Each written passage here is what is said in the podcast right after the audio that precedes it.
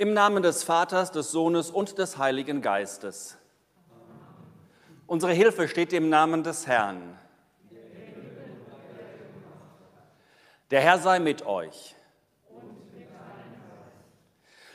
Freuet euch in dem Herrn alle Wege und abermals sage ich euch, freuet euch, denn der Herr ist nahe. Der heutige dritte Adventssonntag trägt traditionell den lateinischen Namen Gaudete, Freuet euch heißt das übersetzt. Und er ist ein Adventssonntag, der darauf ausschaut, dass Christus geboren wird. Das helle Licht von Weihnachten strahlt schon in die düstere Adventszeit, in die Zeit der Buße und Vorbereitung hinein. Und darum sind auch die liturgischen Farben des heutigen Tages nicht das strenge Violett, sondern das Rosa, das Altrosa, durch das sozusagen schon das Licht der Weihnachtszeit hindurchleuchtet. Wir selbst fühlen uns häufig gar nicht freudig. Gerade in dieser von Corona bedingten Adventszeit, in einer Zeit, in der es düster ist, in der manche von uns Verluste beklagen müssen, in der viel auf uns zukommt. Und darum brauchen wir diesen Sonntag, weil Gott uns zuspricht, dass diese Freude auch für uns da sein wird. Diese Freude wird auch unser Herz erwärmen. Und so lasst uns nun im Kyrie unseren hier anwesenden Gott begrüßen.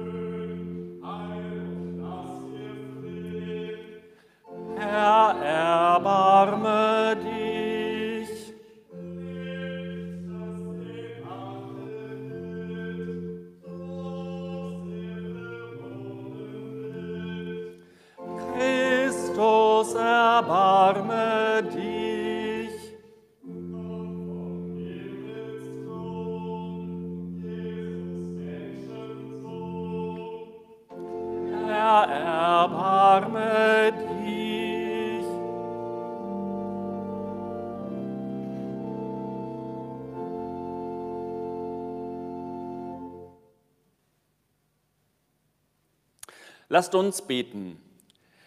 Ewiger Gott, wir warten auf Jesus Christus, deinen Sohn, der kommt. Er kommt, die Welt zu richten und zu erlösen. Gib uns die Zuversicht, dass sein Urteil gnädig ist und erfülle uns mit Freude auf unsere Erlösung. Dir sei Ehre von Ewigkeit zu Ewigkeit.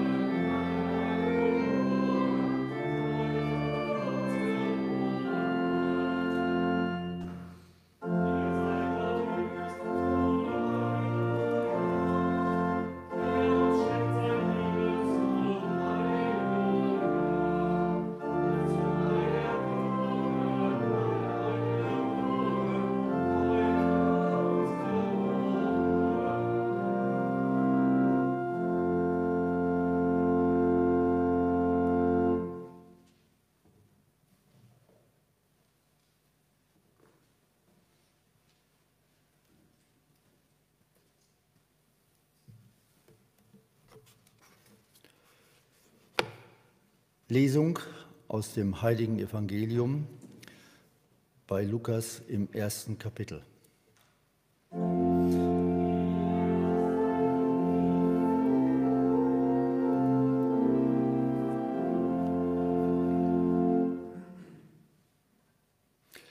Zacharias wurde vom Heiligen Geist erfüllt und weissagte und sprach.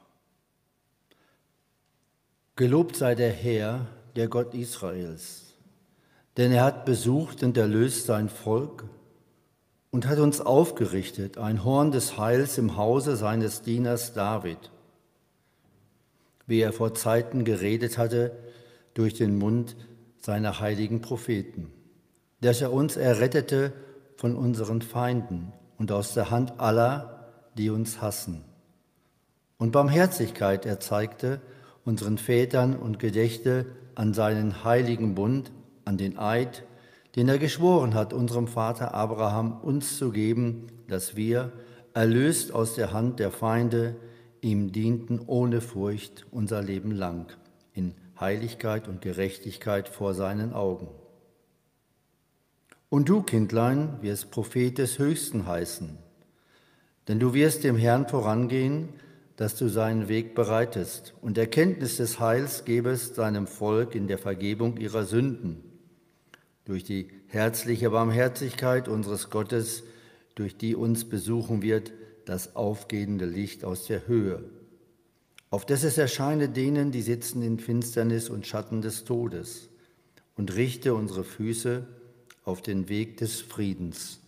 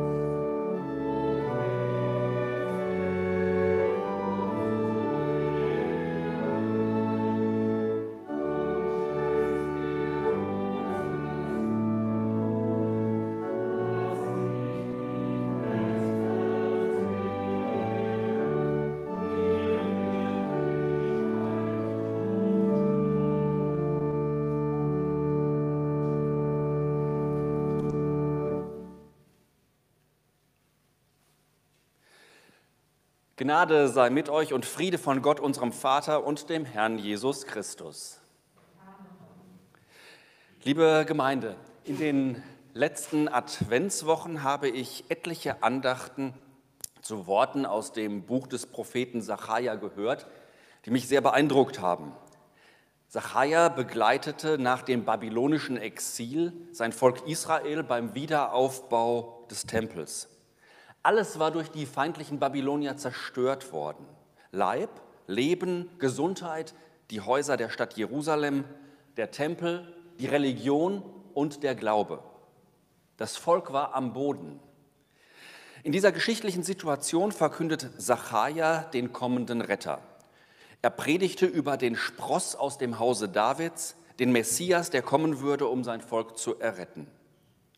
Martin Luther hat für das Wort Spross das altdeutsche Wort benutzt. So übersetzt er die Verheißung des Propheten Jesaja. Es wird hervorgehen ein Reis aus dem Stamme Isais, ein Spross. Wir würden es heute wahrscheinlich eher Ableger nennen.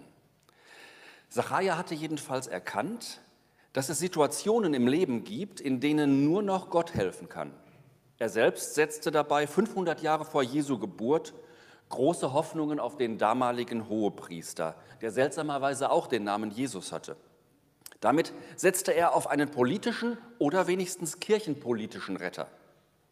Politik und Kirche haben ihn im Stich gelassen und es mussten noch 500 Jahre vergehen, bis seine Hoffnungen in Jesus erfüllt würden.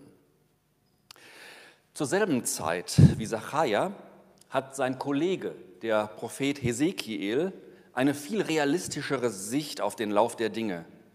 Auch er blickt auf den Spross, das Reis, den Ableger aus dem Stamme Davids. Vor Augen hat er allerdings ein anderes Bild, das Bild einer großen Zeder des Libanons. Und so geht es in unserem Predigtext heute, so kurz vor Weihnachten, passenderweise um einen Tannenbaum, einen Nadelbaum, aber nicht um eine Kiefer, Fichte oder Tanne, sondern eben um die Zeder. Im Buch des Propheten Hesekiel im 17. Kapitel heißt es, so spricht Gott der Herr. Denn ich will selbst von dem Wipfel der Zeder die Spitze wegbrechen und ihr einen Platz geben. Ich will oben von ihren Zweigen einen zarten Reis, ein Spross brechen und will es auf einen hohen und erhabenen Berg pflanzen. Auf den hohen Berg Israels will ich es pflanzen, dass es Zweige gewinnt und Früchte bringt und ein herrlicher Zedernbaum wird so dass Vögel aller Art an ihm wohnen und alles, was fliegt, im Schatten seiner Zweige bleiben kann. Und alle Bäume auf dem Felde sollen erkennen, dass ich der Herr bin. Ich erniedrige den hohen Baum und erhöhe den niedrigen. Ich lasse den grünen Baum verdorren und den dürren Baum lasse ich grünen. Ich, der Herr, rede es und tue es auch. Von draus vom Walde komme ich her. In der Tat, es weihnachtet sehr überall Tannen, am Rewe, an der Esso-Tankstelle und anderswo. Und im Predigtext Zedernspitzen. Es ist die Zeit für immergrüne Hoffnungsträger. Es ist Zeit, mitten im kalten Winter an den Christbaum zu denken. Alle Jahre wieder stellt sich uns die Frage, ein echter Baum oder ein künstlicher? Was ist praktischer? Was ist umweltverträglicher? Brauchen wir überhaupt einen Baum? Die Hoffnung und Beständigkeit soll er symbolisieren, der Tannenbaum, die Verlässlichkeit von Gottes Versprechen, an die es uns so schwer fällt zu glauben. Ich für meinen Teil liebe einen echten Weihnachtsbaum und selbst mit Hund und Kind haben wir immer echte Bienenwachskerzen. Der Baum als Symbol, das uns die Hoffnung und den Glauben stärkt. Ein Symbol ist auch Hesekiels Zeder aus dem Predigttext. Wie unsere heimische Tanne ist auch die Zeder ein Nadelbaum mit duftendem, würzigem Harz, weshalb Zedernholz im Nahen Osten gerne für Schränke verwendet wird. Da ist der Mottenschutz gleich mit integriert. Und doch ist so eine Zeder des Libanons etwas ganz anderes als unser Tannenbaum im heimischen Wohnzimmer. Über 50 Meter hoch kann eine Zeder werden, vorausgesetzt, sie hat genug Wasser, genug Boden für ihre Wurzeln und genug Nährstoffe und vorausgesetzt, man lässt sie wachsen. Dann kann sie bis zu 1000 Jahre alt werden, ein wahrhaft majestätischer Baum. Bis heute ist die Zeder auf der Flagge des Libanon zu sehen. In der Bibel gilt die Zeder als Symbol der Stärke, als königlicher Baum, der ein ungewohnt friedliches Bild für das Königtum erzeugt. Der große, starke Baum, der Schutz und Schatten. Doch sehr passend für den gottgesandten König, den Messias, der so anders ist als die Könige dieser Welt. Hesekiel spricht hier von der Spitze der Zeder, von einem zarten Reis, einem Erben und Thronfolger, vielleicht für das Haus Davids. So mancher hoffte zu jener Zeit auf so einen Königssprössling, der sein Volk in die Freiheit und zu alter Herrlichkeit führen würde. Wir kennen dieses Bild vom Spross aus den weihnachtlichen Prophetenlesungen. Es wird ein Reis hervorgehen aus dem Stamm Isais und ein Zweig aus seiner Wurzel Frucht bringen. Es ist ein Ros entsprungen. Wir sehen es auch hier auf der Stola. Auch unsere heutige Lesung aus dem Buch des Propheten Hesekiel benutzt dieses alte Wort, Reis. Aber das Symbol ist scheinbar genau andersherum. Da bricht kein Leben aus dem Tod hervor, sondern abgebrochen wird das Reis, die Spitze der Zeder. Die Adventszeit ist nicht umsonst eine alte Fasten- und Bußzeit. Es geht um Umkehr und Neubesinnung. Und es ist eine unserer Weltwirklichkeiten, dass es in unserem Leben immer wieder zu Abbrüchen kommt. Freundschaften enden, Beziehungen zerbrechen, Arbeitsplätze sind in Gefahr und auch das Leben endet irgendwann. Gerade vor Weihnachten werden diese Erfahrungen für die Betroffenen zu einer noch größeren Belastung, als sie es ja sonst schon sind. Wir selbst erleben das in den Zwängen der Corona-Krise. Ursprünglich damals, als Hesekiels Weissagungen aufgeschrieben wurden, da sah es nicht gut aus für Israel, das alte Gottesvolk. Es war eine Zeit des Verlustes und des Abbruches und auch des Todes. Große Teile des Buches Hesekiel kreisen um diese Probleme. Und so auch unser Text heute, die Parabel von der Zeder. Der Prophet spricht von Zukunft, Gottes Zukunft mit seinem Volk. Doch diese Zukunft ist nicht einfach eine Fortsetzung der Vergangenheit, nicht eine Wiederherstellung des Altgewohnten, der guten alten Zeit. Da ist ein Bruch zwischen Vergangenheit und Zukunft. Wenn das Reis abgebrochen wird vom Raum, es ist ein notwendig, vom Baum, es ist ein notwendiger Bruch. Denn die Vergangenheit war aus der Sicht Gottes keineswegs nur gute alte Zeit. Und doch markiert das Abbrechen der Zedernspitze nicht das Ende, sondern einen neuen Anfang. Der Prophet Jeremia, der ebenfalls zur selben Zeit wirkte wie Hesekiel, der wurde mit den Worten berufen, siehe, ich setze dich heute über Völker und Königreiche, dass du ausreißen und einreißen, zerstören und verderben sollst und bauen und pflanzen, spricht der Herr. Abbrechen und einpflanzen. Ehrlich gesagt, ich habe keine Ahnung, ob das bei Zedern funktioniert. Aber ich selbst mache das immer so mit den Schößlingen von unserem Geldbaum auf der Fensterbank. Wenn einmal ein besonders großes Stück abbricht, pflanze ich es ein und es bringt tatsächlich junges Grün hervor. Abschlagen und einpflanzen. Gericht und Schöpfung, Ende und Neuanfang. Und wie beides zusammenhängt, das ist traditionell das Thema im Advent. Gott fängt noch einmal von vorne an, jedes Jahr wieder für uns. Darum ist auch der Advent Beginn unseres Kirchenjahres. Mitten in der alten Schöpfung beginnt die neue. Siehe, ich mache alles neu, spricht der Herr. Ich, der Herr, rede es und tue es auch, wie es in der Offenbarung heißt. Ist jemand in Christus, so ist er eine neue Kreatur, das Alte ist vergangen, siehe, Neues ist geworden, wie Paulus es ausdrückt. Ganz neu könnte man sich jetzt auch fragen. Da wächst nun ein neuer Baum aus ganz genau demselben Holz wie der alte Baum. Ein neuer Spross vom alten Baum. Kann das funktionieren? Oder werden dieselben alten Probleme wiederkommen? Die Probleme, die Gott schon immer mit seinem Volk hatte. Dass sie murren und ihn ignorieren und nicht auf seine Boten hören. Schließlich hat der neue Baum ganz genau dasselbe Erbgut wie der alte. Was soll sich also verändert haben? Tatsächlich kehrte das Volk Israel nach 40 Jahren im Exil nach Juda zurück, grundlegend verändert in ihrer Kultur, in ihrem Glauben und doch dasselbe Volk. Es war nicht das letzte Mal, dass Gottes Zedernbaum, Gottes Volk vor dem Ende zu stehen schien. Und die Zeit Jesu, da predigte Johannes der Täufer, es ist schon die Axt den Bäumen an die Wurzel gelegt. Jeder Baum, der nicht gute Frucht bringt, wird abgehauen und ins Feuer geworfen. Und Jesus selbst erzählt die Geschichte vom Feigenbaum, der nicht tragen wollte. Und dennoch gab Gott ihm noch eine Chance, wie Jesus erzählt. Vielleicht wächst aus der Spitze derselbe alte Baum. Aber ich glaube, dass diese Zedernspitze, die Gott gepflanzt hat, eine andere ist. Es ist ein Baum, der nicht nur Davids Sohn, sondern zugleich Gottes Sohn hervorbringt. Auf ihm ruht die Hoffnung von uns allen. Es ist nur angemessen für das Fest von Jesu Geburt, einen Baum aufzustellen. Ähnlich wie Hesekiels Zeder wird auch unser Weihnachtsbaum abgehauen und an anderer Stelle wieder aufgestellt. In unserem Fall meistens im Wohnzimmer. Der Prophet Hesekiel erwartet von dem Baum reiche Früchte.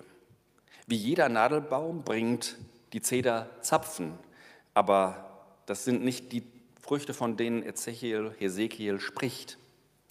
Jesus sagt, ich bin der Weinstock, ihr seid die Reben, wer in mir bleibt und ich in ihm, der bringt viel Frucht. Liebe Gemeinde, am heutigen Sonntag Gaudete, dem dritten Sonntag der Adventsfreude, läuft alles darauf hin, dass Gott uns wahrhaftig ein neues Leben verheißt. Neues Leben und viel Frucht. Und alles läuft auf das neugeborene Leben hinaus, das wir zu Weihnachten in der Krippe erwarten. Neues Leben und Veränderung mitten in der Krise, mitten in Corona, mitten in der Pandemie. Wenn wir also die nächsten Wochen unsere Bäume schmücken, können wir auch an die Zeder denken. Besonders, wenn man dann, wie ich im letzten Jahr, auf die seltsame Idee kommt, dem Baum die Spitze abzuschneiden, damit er ins Zimmer passt. Da kann man dann ganz beruhigt sein. Das ist gut biblisch und heute haben wir auch gehört, dass es nicht schadet. Amen. Und der Friede Gottes, der höher ist als alle Vernunft, bewahre eure Herzen und Sinne in Christus Jesus.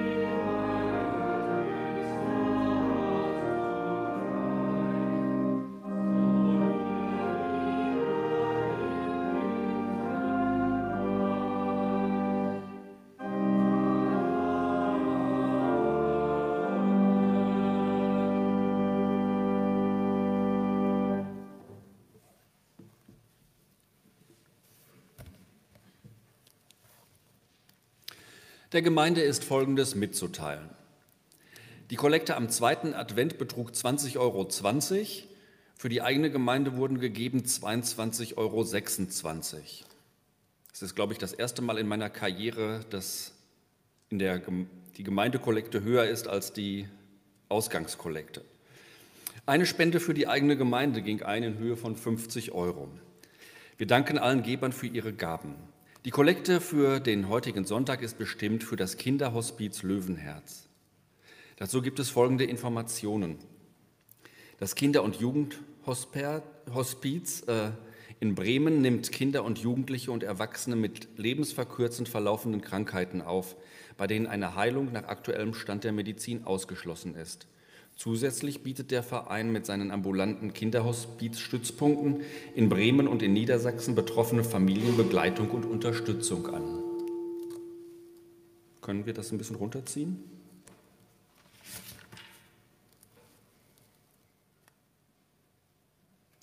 Auf folgende Veranstaltung möchte ich besonders hinweisen. Am Montag findet um 20 Uhr der dritte meditative Abend im Advent digital per Zoom statt.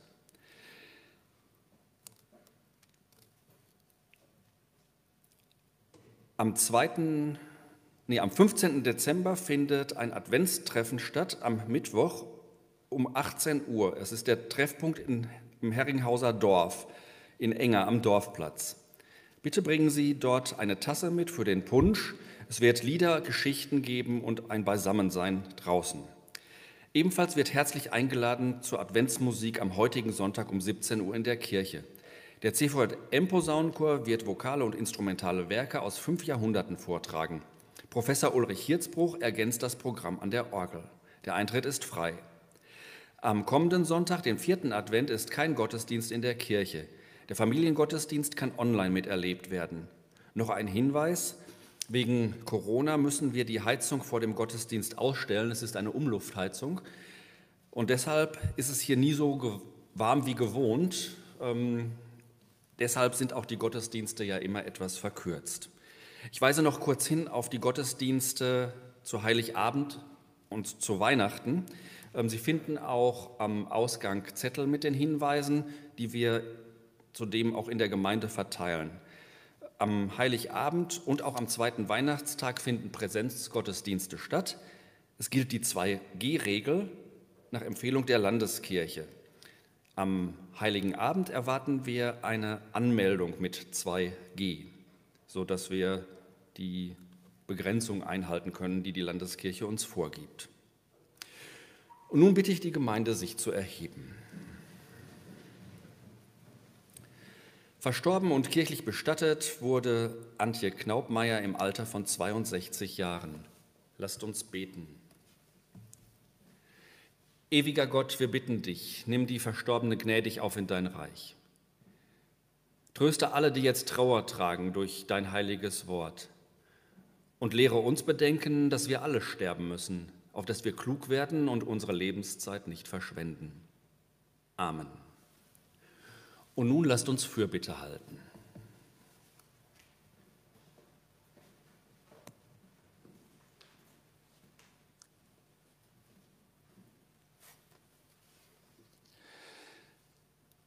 Der adventliche Gott sendet Boten und Propheten in unsere Welt, die seiner Botschaft den Weg bereiten. Sie sind Boten guten Lebens. Das gibt uns den Mut zu bitten. Für alle, die das Leben in Wirtschaft und Unternehmen sichern wollen. Für die neue Regierung in ihren vielfältigen Aufgaben. Für die, die verunsichert sind und ängstlich in die Zukunft schauen. Wir rufen, Herr, Herr erbarme, erbarme dich für alle, die um das Leben kämpfen, für die, die nichts haben, für die hungerleidenden Menschen, besonders für die Kinder in Afghanistan und in den Krisengebieten dieser Welt. Wir rufen, Herr, Herr erbarme, erbarme dich. Für alle, die das Leben lernen, für Kinder und Jugendliche, für ihre Lehrer und Lehrerinnen, für unsere Schulen und alle, die sich um Bildung bemühen, besonders in dieser schweren Corona-Zeit. Wir rufen, Herr, Herr erbarme dich. Für alle, die das gute Leben suchen auf Advents- und Weihnachtsmärkten, in Ruhe und Stille oder im adventlichen Alltag. Für alle, die sich wegen der Pandemie nicht unter Menschen trauen und ängstlich sind. Wir rufen, Herr, erbarme dich. Für alle, die vom Leben fasziniert sind, die deine Botschaft von Akzeptanz und Freiheit leben und glaubhafte Zeugen und Zeuginnen deiner Menschenliebe sind. Für alle, die auf deinen Spross, den Retter, warten. Wir rufen, Herr, erbarme dich. Deinen Boten vertrauen wir, denn in ihnen begegnen wir gutem Leben. In ihnen begegnen wir dir, wie in deinem Sohn Jesus Christus, unserem Bruder und Freund. Amen. Wir heißen Gottes Kinder und wir sind es auch. Darum beten wir voll Vertrauen mit den Worten, die Jesus Christus uns selbst zu beten gelehrt hat. Vater unser im Himmel, geheiligt werde dein Name, dein Reich komme dein Wille geschehe, wie im Himmel, so auf Erden. Unser tägliches Brot gib uns heute und vergib uns unsere Schuld, wie auch wir vergeben unseren Schuldigern. Und führe uns nicht in Versuchung, sondern erlöse uns von dem Bösen. Denn dein ist das Reich und die Kraft und die Herrlichkeit in Ewigkeit. Amen.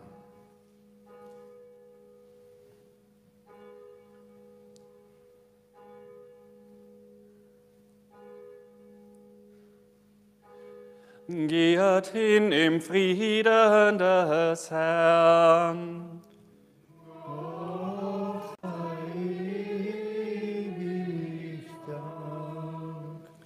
Der Herr segne dich und behüte dich. Der Herr lasse leuchten sein Angesicht über dir und sei dir gnädig. Der Herr erhebe sein Angesicht auf dich und schenke dir Frieden.